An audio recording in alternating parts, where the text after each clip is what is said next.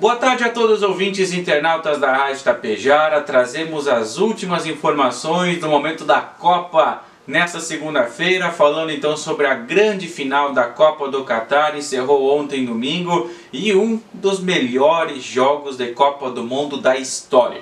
A Argentina chegou a abrir 2 a 0 com Messi e Di Maria. A França, de pênalti com Mbappé e também com o próprio camisa 10, empatou o jogo no final da segunda etapa, levou a partida para a prorrogação. Messi, faltando 10 minutos para acabar a prorrogação, fez o 3 a 2 para a Argentina. Aí no final a França ainda conseguiu empatar a partida com mais um pênalti, mão no braço de Molina dentro da área. Mbappé cobrou, fez o terceiro gol dele na grande decisão e levou a partida para as penalidades. Nos pênaltis, melhor para a seleção argentina, venceu pelo placar de 4 a 2, contando com uma defesa de pênalti do goleiro Emiliano Martinez, além, é claro, de uma cobrança desperdiçada para a França chutada para fora.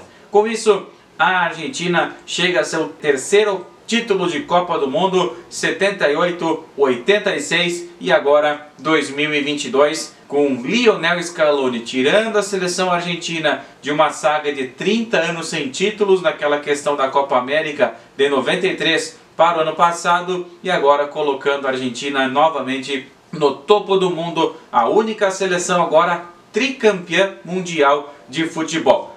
Claro que está atrás de Alemanha e de Itália com quatro títulos e o Brasil no topo mais alto com cinco conquistas. As informações da Copa do Mundo tiveram oferecimento da Burilli Racing Pneus Off-Road, qualidade comprovada do, da marca Burilli Racing nas pistas off-road do mundo todo. Acesse o site buriliracing.com.br e veja toda a gama de produtos que a Burilli Racing oferece para você. Burilli Racing Pneus Off-Road é aqui no Distrito Industrial, na IRS 463, saída para Coxilha, fone 3344 1126.